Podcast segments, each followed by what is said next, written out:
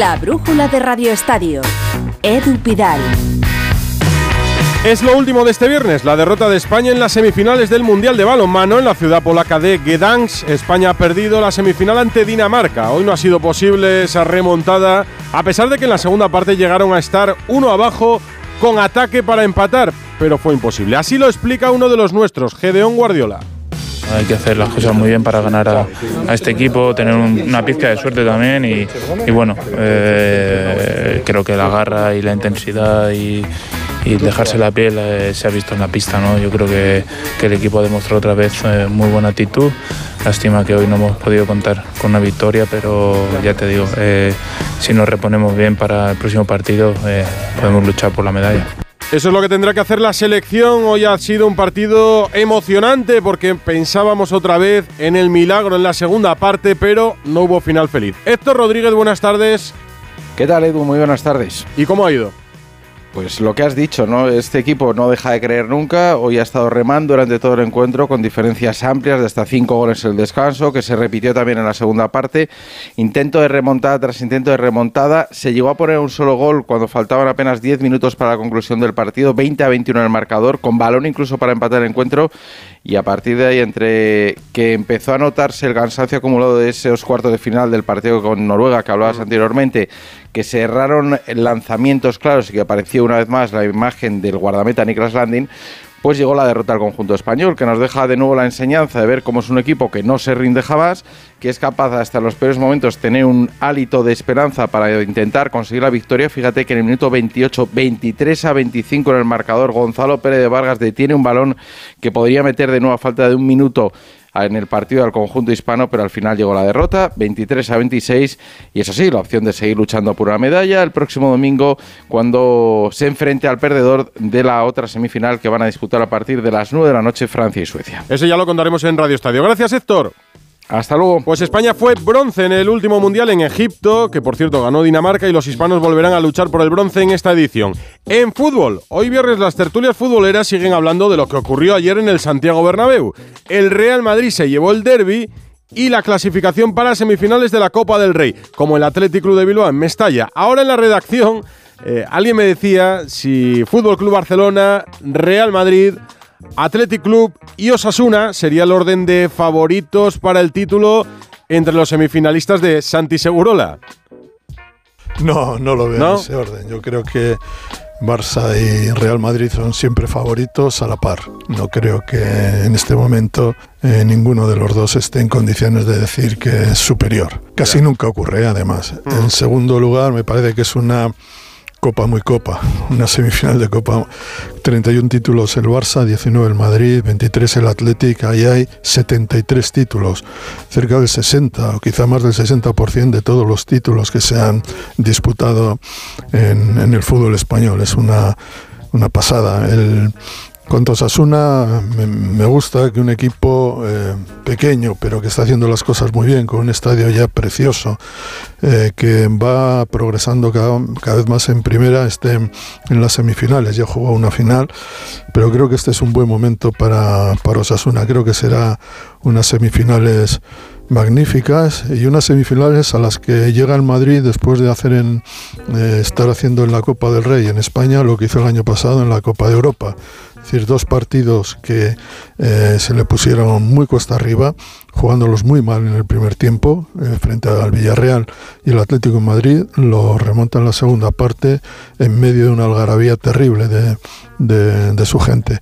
Eh, creo que una vez más Ancelotti, cuando llegan estos partidos y se ve perdido y ve que la cosa no funciona, comenté ayer en el programa, le da una patada a la mesa, tira todos los platos, los vasos y tal, arma un equipo que genera confusión en los rivales, como si no lograran detectar lo que está pasando y a partir de ahí la marea. Claro, la marea necesita jugadores como Rodrigo capaces de hacer un gol, que para mí es uno de los mejores que he visto esta temporada y unas cuantas temporadas atrás. Yo también, de Rodrigo, desde luego. Los ha marcado importantes, pero tan bonitos no recuerdo ninguno. El lunes se sortean las semifinales y el Real Madrid tendrá que aplazar un partido por la coincidencia con el Mundialito. Un Madrid pendiente de los lesionados, muchos tocados y algunas dudas para Ancelotti después del derby en el Bernabéu.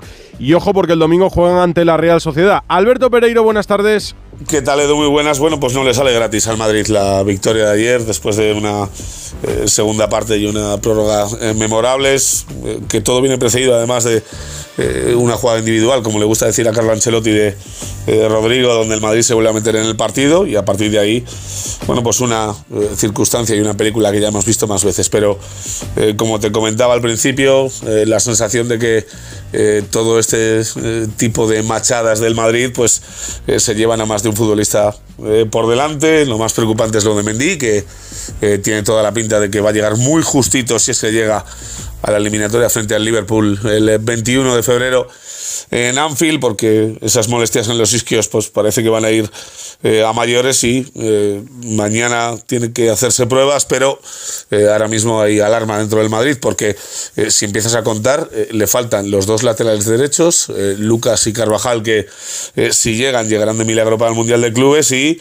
David Alaba y Mendy en el lateral izquierdo, con la realidad de que Alaba ayer antes de la convocatoria se vuelve a sentir mal y que hoy ha trabajado aparte de sus compañeros y que ya veremos a ver si llega para el partido eh, frente a la Real el, domingo. De los otros dos lesionados de ayer, eh, parece que ha ido mejor la cosa la mañana en el, en el entrenamiento porque Rodrigo... Eh, esas molestias que tenía en el tendón de Aquiles parece que se han marchado y que podría estar para el fin de semana. Lo de Nacho más o menos lo mismo. Eh, Chuamení puede volver igual que Hazard. Fuera de este tipo de futbolistas que estaban en la recta final de su recuperación. Eh, lo que te comentaba antes, tanto Lucas como Carvajal están fuera para el fin de semana seguro. Eh, Mendy más de lo mismo. Y a partir de ahí, bueno, pues encaje de bolillos y veremos a ver quién juega como lateral izquierdo. Si vuelve a ser Camavinga o la sensación de que el Madrid eh, por muchas bajas que tenga, mm. sigue librándose de todos los males y por lo menos ha salvado un mes de enero que empezaba muy mal y que va a acabar bastante bien. Ha levantado cabeza y encuentra soluciones Ancelotti para todas esas bajas. El Real Madrid que reaccionó al descanso después de una primera parte más floja. Empujó a los rojiblancos hacia su campo, acabó imponiendo su calidad. El gol de Rodrigo del que hablaba Segurola es una obra de arte. Pues el Atlético de Madrid se queja del arbitraje. Eh, Simeone no lo suele hacer, pero ayer mandó este mensaje en la sala de prensa y fue muy claro. Para mí hicimos un partido muy bueno, un partido que hasta el minuto creo que era 70, que la falta de Ceballos en la puerta del área a nadie le importa, que no recibe la segunda amarilla, pero nos habríamos quedado nosotros con uno más y ellos con uno menos, con el resultado a favor y haciendo un muy buen partido. No sucedió, Ceballos pudo ver la amarilla, no la vio, Savic la pudo ver, la vio, nos quedamos con uno menos, terminamos perdiendo el partido, el Madrid está contento, nosotros estamos mal por el resultado. Y yo creo que tiene razón el argentino, porque el arbitraje fue civilinamente casero. Ceballos no vio la segunda amarilla en una acción clara, otra tarjeta a Rudiger, las faltas sobre Morata de las que se quejaba el Cholo, ninguna acción escandalosa pero sí varios errores arbitrales durante el partido que minaron a los rojiblancos. Esto lo reconocen algunos errores, por ejemplo, en la declaración incluso Ceballos, jugadores del Real Madrid. Hugo Condes, buenas tardes. ¿Qué tal, Muy buenas. Y fíjate, el día después eh, todavía hay más indignación en el Atlético de Madrid porque no se terminan de creer, eh, sobre todo la jugada de Ceballos, ¿no? Porque mm. es una jugada que condiciona completamente el partido. Minuto 71, el Madrid se quedaba con 10, perdiendo 0-1. Y, ya no solo se quedaba con 10, sino se quedaba el Madrid sin posiblemente el mejor jugador, el que había cambiado la cara del partido, mm. eh, el motor en el centro del campo, que era Dani Ceballos. más allá de eso, también no les ha gustado una diferencia de criterio en cuanto a el arbitraje, como decías, de, de Sotogrado en el partido de ayer reincidente, ya pasó a la Real Sociedad, hasta el punto de que Simeone, lo hemos visto hoy en unas imágenes de televisión, le llegó a preguntar si tenía algo en contra de Álvaro Morata, porque no le había cobrado ni una sola falta a favor, y el futbolista se marchó lesionado ayer.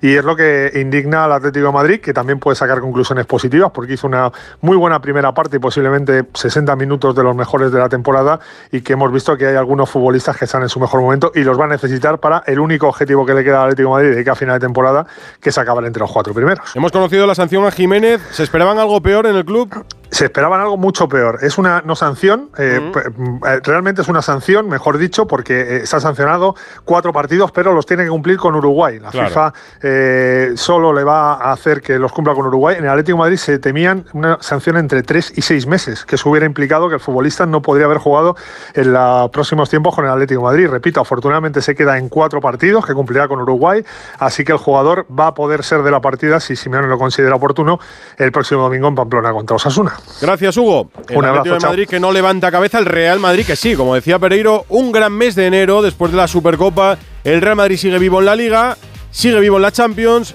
iba a disputar el título de Copa del Rey, las semifinales. El otro semifinalista de los partidos de ayer es el Athletic Club, que ganó en Mestalla en un gran partido y eliminó al Valencia. Ojo con el Athletic, que juega su cuarta semifinal consecutiva y vuelve a acercarse a un título que se les resiste desde 1984 y tiene 23 copas el Athletic. Enfrente los de Gatuso quedan tocados con el resultado porque la afición pierde ya la paciencia. ¿Cómo ha sido el día después de la eliminación de Copa en Valencia, Víctor Yuk? ¿Qué tal? Muy buenas. Pues el día después en el Valencia ha sido de reuniones. Esta mañana en la ciudad deportiva de Paterna, por espacio de una hora, ha habido reunión primero de los futbolistas en la que han hablado mucho de cerrar la portería. Esa ha sido la frase que más ha sonado en el vestuario. Intentar cerrar esa sangría de goles que está encajando el Valencia en las últimas jornadas y, por tanto, intentar cambiar un poco la forma de sacar la pelota, que les pide Gatuso que sea tocando desde atrás. Luego se lo han trasladado al entrenador, que ha buscado el apoyo del vestuario. Eso sí, él entiende que es una piña, se lo han hecho saber y, por tanto, todos están en lo mismo. La próxima final, así la han catalogado ya, es el partido de este fin de semana, las dos frente al Valladolid, y es que el Valencia está peleando ahora mismo, una vez eliminado de la Copa, únicamente en la temporada, le queda pelear por no bajar a segunda división. El Valencia vive momentos convulsos, el Barça vive momentos felices, líder en la liga, clasificado para las semis de Copa, reciente campeón de la Supercopa, y parece que ya ha dejado atrás la crisis por la eliminación en Champions. No me extraña que Xavi ya tenga otro gesto y otro tono en las ruedas de prensa. Son buenos tiempos en Can Barça. Mañana juegan en Girona, por eso ha hablado el técnico. Alfredo Martínez, buenas tardes. Hola, muy buenas tardes. De hecho, fíjate, ha sido una rueda de prensa más o menos plácida, ¿no? Sin ninguna polémica encendida, ninguna pregunta que tuviera cierta doblez y, sobre todo, con ese ambiente, a pesar de que reconocía que el partido de mañana frente al Girona va a ser muy peligroso, respeta y mucho al equipo de Michel, a pesar de que se le da bien el campo del Montilivi, donde empató una vez y ganó tres, pero evidentemente conoce del potencial del equipo gironí. Hay que significar también que ha anunciado rotaciones en el choque de mañana después del esfuerzo copero que comentabas tú han tenido los cuartofinalistas. Pero cuando le preguntaban sobre aquella frase que dijo en su día, bueno, a mí me mandan mensajes, parece que se ha muerto un familiar cuando le eliminó el, el, Bayern de Múnich o cuando venían mal dadas, ¿qué tipo de mensajes le están enviando ahora al entrenador del Barça? Aquí se, se ganan vales de tranquilidad de dos, tres días solo. Esto es el Barça hasta mañana, pues cierta tranquilidad, cierta, no, demasiada. Siempre hay críticas, siempre hay voces, pues bueno, de que no lo ven bien. Este es el entorno del, Barça. Por desgracia, por suerte, ya os he dicho muchas veces que lo, conozco muy bien. Es así. Mañana, pues si no ganamos, pues otra vez una catombe tremenda. Y además ha dicho Mitchell que con toda la razón, que ellos no tienen prácticamente nada a perder. Entonces es más difícil lo nuestro también, ¿no? Hoy después del entrenamiento no ha habido lista de convocados porque el equipo viaja mañana a las 9.45 en autobús. Será mañana por la mañana, pero no es que haya molestias. Christensen parece que está bien, Araujo también, pero yo apuesto, Edu, a que va a entrar Ansu, va a entrar Jordi Alba, va a entrar Marcos Alonso, va a entrar Rafinha, Sergi mm. Roberto, en esas rotaciones que ha anunciado hoy el técnico, que evidentemente a estas alturas, y tú comentabas, excepción hecha de la eliminación en la Liga de Campeones, el Barça está donde debería o donde quería estar. Sí, a excepción de la eliminación de, Champions, creo que el equipo está en un buen momento, está en un muy buen momento, diría yo. Bien situados en Liga, bien situados en Copa y a partir de aquí, bueno, eh, con el título ganado de la Supercopa que nos ha dado moral y tranquilidad para afrontar lo que viene y, afrontar la, Europa League. Sí, sí, estamos en un, en un momento que podemos hacer una gran temporada. Aún así no hay que bajar la guardia en ningún momento y mañana tiene una oportunidad de dispararse a seis puntos del Madrid antes de que jueguen los blancos. Por cierto, no viajarán Lewandowski ni Ferran Torres, que cumplen el segundo partido de sanción. Si mañana Pedri es titular, atención, con solo 20 años ya habrá jugado 100 partidos en el Fútbol Club Barcelona. Y el otro nombre propio en clave blaugrana es Marcos Alonso, ya que en el día de hoy ha firmado su renovación. Era un compromiso que ya existía con él, con él por parte del club y el madrileño que mantiene la cláusula de 50 millones de euros, lo que hace es que convierte la opcional del año que viene en ya obligatoria y tendrá otro otro año opcional para la temporada 2024-2025. Enfrente el Girona, ojo con las bajas de David López y del sancionado Santi Bueno. Juanpe y Bernardo serán titulares y acaba de anunciar el Girona que Samu Saiz abandona el club para marcharse al Sivaspor de Turquía. Se llenará Montilivi, imagino. Sí, sí, sí, seguro, aunque habrá mucho frío. Es un estadio pequeño, apenas 14.000 localidades, pero evidentemente se va, se va a llenar el estadio del, del Girona. 13.400 espectadores caben en Montillo. Mañana a las 4 y cuarto con la narración de Alfredo Martínez. Gracias, Alfredo. Hasta luego, Edu. Lo contaremos en Radio Estadio, pero la jornada de primera comienza esta noche. La brújula de Radio Estadio. ¿Me pones un poco de jamón? ¿Ibérico? Sí. ¿De bellota o de cebo? Pruébelos. Mmm, este. Bueno, ¿verdad? De jabugo. Se lo voy a cortar a cuchillo. En la charcutería de Hipercor y el supermercado El Corte Inglés te ofrecemos los mejores jamones, embutidos, quesos y fiambres con la mejor atención y ahora con hasta 25 euros de regalo. Charcutería del Corte Inglés. Toda una experiencia. El lunes 30 de enero, la brújula pone rumbo a La Bañeza, la localidad leonesa donde se vive uno de los mejores carnavales de Castilla y León. Una comunidad que cuenta con más de 2.000 municipios, entre ellos el primer ayuntamiento de España creado en el año 824. Una tierra que apuesta por el municipalismo y la convivencia de sus ciudadanos. La brújula estará en La Bañeza en directo desde la Biblioteca Municipal Juan de Ferreras. El lunes 30 de enero, a partir de las 7 de la tarde, La Brújula desde La Bañeza, con Rafa La Torre. Te mereces esta radio. Onda Cero, tu radio. ¿Y tú que vives en un piso? ¿Qué necesitas para tu seguridad? Pues como es un piso de poca altura, me preocupa que alguien pueda acceder por la terraza. Pues en Securitas Direct tienen una alarma para ti. Con los sensores avanzados en las ventanas detectan si alguien intenta entrar y con las cámaras interiores comprueban en segundos si se trata de un intruso para dar aviso a la policía. Y es que tú sabes lo que necesitas y ellos saben cómo protegerte. Llama ahora al 900-272-272 o entra en securitasdirect.es y descubre la mejor alarma para ti. La brújula de Radio Estadio. Edu Pidal. La jornada de liga que arranca hoy a las 9 en Almería con el Almería español. Ya en el estadio está Juan Antonio Manzano. Novedades, última hora Manzano, muy buenas.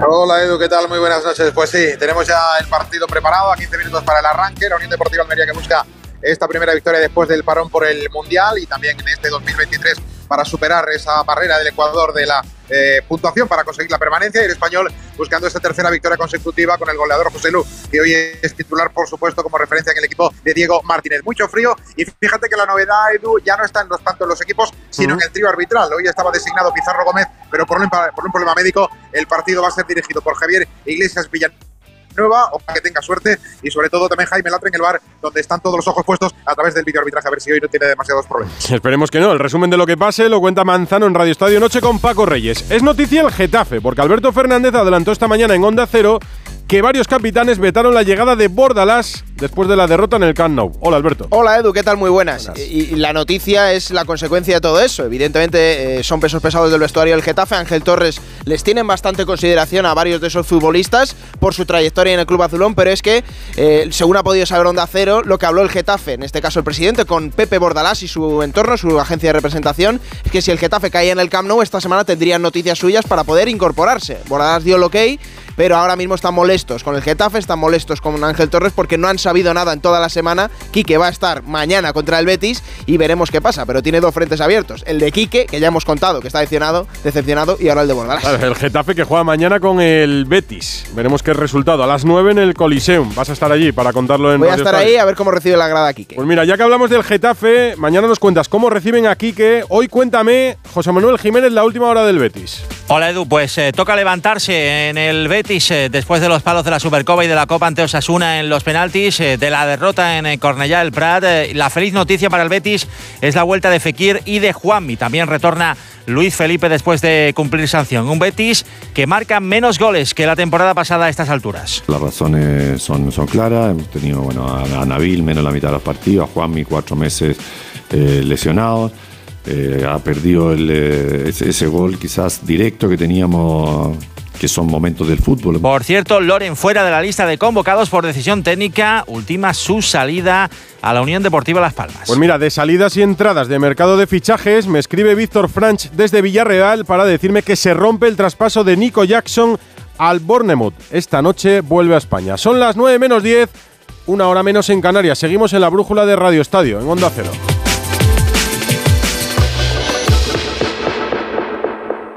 La brújula de Radio Estadio.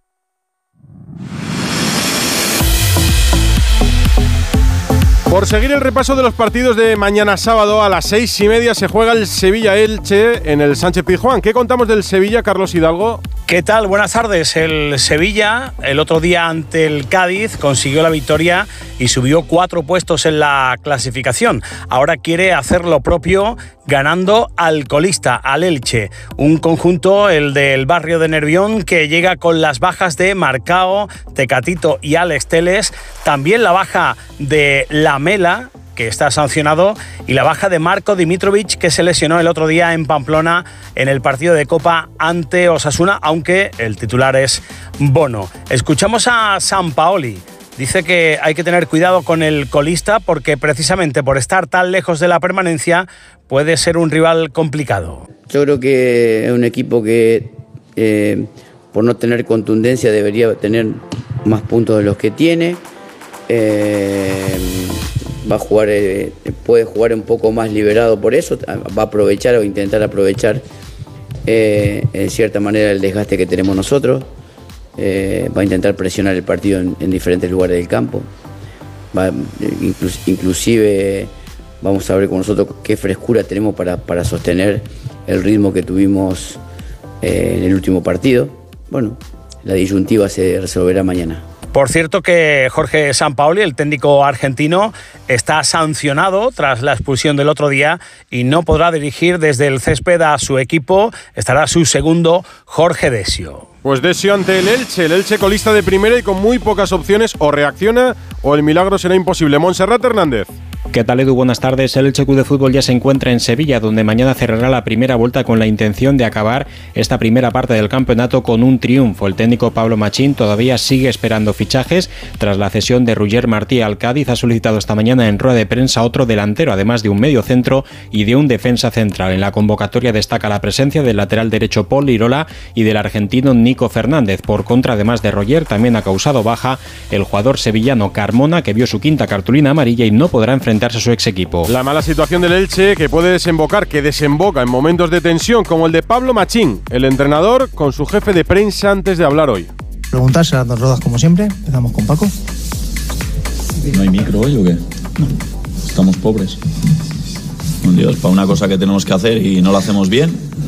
Vaya tela, ¿qué pasa con el micro? ¿Eh? Luego te digo. Luego te digo, no, tío, las cosas hay que hacerlas bien. Me jodas. Entonces, ¿qué respondo? No se oye lo que, lo que preguntan, ¿no? Se oye, se oye. Vale, ya repito yo, ya repito yo la pregunta.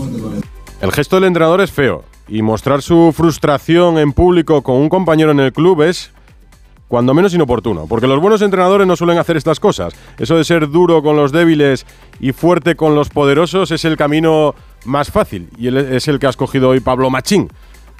Veremos si lo mantiene hasta el final de temporada o si sigue en el banquillo hasta final de temporada. A las 2, Cádiz-Mallorca. Con más apuros, el Cádiz en descenso. José Antonio Rivas. Hola Edu, ¿qué tal? Muy buenas. Eh, partido de necesidad para el Cádiz, el de mañana frente al Mallorca. Un equipo de Sergio González que llega con bajas importantes a este partido y con la intención de salir del descenso de forma definitiva. No podrá contar el técnico cadista con Rubén Sobrino e Iván Alejo, que cumplirán sanción en este encuentro y tampoco por eh, lesión con Fede San Emeterio, que se suma a las bajas también por eh, diferentes molestias eh, de Cala, de Víctor Chus, de David Gil y de José Mari. Quienes sí podrán estar son los últimos en llegar, tanto Gonzalo Escalante, cedido por la Lazio, como Roger Martí, el último en llegar, el delantero procedente del Elche, también cedido a la entidad amarilla y que ha dicho Sergio que incluso estaría para ser de la partida. El Mallorca va mejor, más sobrado de puntos y visita Cádiz después de ganar al Celta la semana pasada. Paco Muñoz. Hola Edu, el Mallorca va con todo a Cádiz, no tiene bajas, recupera tras la sanción a Kang Lee. Javier Aguirre ha anunciado que el coreano tiene una cláusula de 30 millones de euros y está convencido que no se va a mover en este mercado invernal. La única baja, aunque no es eh, titular, la de Brian Cufré, que se ha marchado cedido a la New York City. Hemos repasado la jornada de mañana que vamos a contar en Radio Estadio desde las 3 y media aquí en Onda Cero. Hablando de fútbol, Onda Cero ha podido saber que el juez amplía la instrucción del caso Soule. Rafa Fernández. Hola Edu, administración desleal, apropiación indebida y o estafa, malversación de caudales públicos, falsedad documental, corrupción entre particulares y delito fiscal son los presuntos delitos que se investigan en la operación Soule que arrancaba hace siete años con una investigación que terminó con Ángel María Villar, su hijo Gorka, y Juan Padrón, el que fuera vicepresidente económico de la Federación Española de Fútbol, durante 12 días en la cárcel de Soto del Real en 2017. Hoy hemos conocido casi siete años después de que se hubiera abierto esa investigación que el juez Alejandro Abascal del juzgado número uno de la Audiencia Nacional ha decidido que se amplía nuevamente durante tres meses la instrucción. Veremos si a finales de abril ya tenemos cerrada esa instrucción y todo listo para saber si va a haber juicio, que todo apunta a que sí lo habrá, y a ver qué es lo que se pide desde el Ministerio Fiscal y el resto de acusaciones a los imputados investigados, directivos federativos y también presidentes de territoriales, algunos de los cuales se mantienen como varones de Luis Rubiales, actual presidente de la Federación Española de Fútbol. Más noticias, más fútbol, Andrés Aránguez.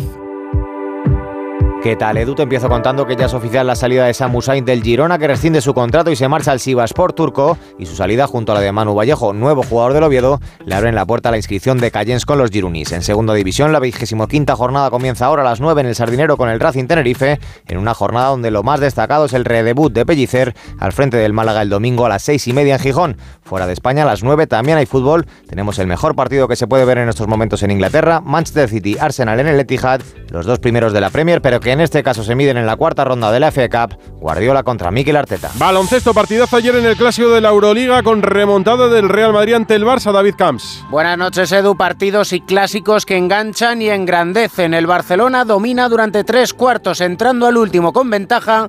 Pero como dice su técnico, ya sí que Vicius. Cuando no hemos matado partidos tan superiores, pero no hemos matado partido rentas de 10, algunos puntos fáciles no hemos matado el partido. Y no lo mataron porque surgió el increíble Yul para evitar una nueva derrota blanca ante su máximo rival. 15 puntos en el último cuarto y un mensaje para sus odiadores. Eh, yo lo he dicho muchas veces, no, no me voy a esconder, hay días que va bien, otros que no va bien, eh, pero bueno, mi carácter es así, a quien le guste bien y a quien no, pues que apague la tele. El Barcelona mantiene el basquetaveras en caso de igualdad a victorias en el final de la temporada regular, el Madrid es el líder de la Euroliga, también lo es de la ACB. El domingo juega Manresa, primera jornada de la segunda vuelta en la que se estrena Óscar Quintana con el colista el Fuenlabrada. El Barça mide mañana el resurgir del Girona, que lleva cuatro triunfos consecutivos, mientras que cierra un duelo dramático Zaragoza-Betis por eludir el descenso. En tenis, Djokovic, Sisipas finalistas en Australia. ¿Le das alguna opción a Sisipas, Rafa Plaza? Hola. Hola, Edu, ¿qué tal? Sí, sí, algunas le doy, pero bueno, al final yo que había jugado nueve finales y ha ganado las nueve. Eh, mm, es una final que juegan todo por el todo, porque si Djokovic gana, va a empatar en Gran Slam a Nadal, 22 y recupera el número uno, y si gana Chichipas, pues su primer Gran Slam y también sea el número uno. Así que todo por el todo el domingo, nueve y media de la mañana, hora española. En Melbourne, y hoy es viernes y los viernes los despiden a Rodríguez. La última de la semana. Esta semana el diario británico de Telegraph informaba de las protestas de los trabajadores migrantes del Mundial de Qatar que aún no habían recibido sus salarios. Unas protestas en las que ha habido detenciones e incluso amenaza de deportación para varios de los detenidos. No es la primera vez que esto ocurre, ya hubo ese tipo de protestas antes de que comenzase la Copa del Mundo. Y es que según la Organización Internacional del Trabajo, la principal queja ante el Ministerio de Trabajo de Qatar era el impago de salarios. En su día la FIFA se comprometió a compensar a los trabajadores que habían sufrido abusos o impagos, algo que según Amnistía Internacional no ha ocurrido a pesar de que Infantino, presidente de la FIFA, reconoció ganancias de 7.500 millones de euros durante el Mundial, mil más de lo que esperaban. Por supuesto, a los impagos y abusos se unen las indemnizaciones por las muertes de trabajadores ocurridas desde 2010, una cifra que The Guardian estableció en 6.500. Desde la Organización de Mundial de Qatar, en un momento dado, se reconocieron entre 400 y 500 muertes, aunque poco después esto fue matizado para terminar anunciando que tan solo tres trabajadores habían muerto en las obras de los estadios de fútbol por accidente laboral. Muertes, abusos, impagos detenciones y deportaciones. A pesar de todas estas cifras, el Mundial de Qatar será recordado en todo el mundo como aquel Mundial de Messi.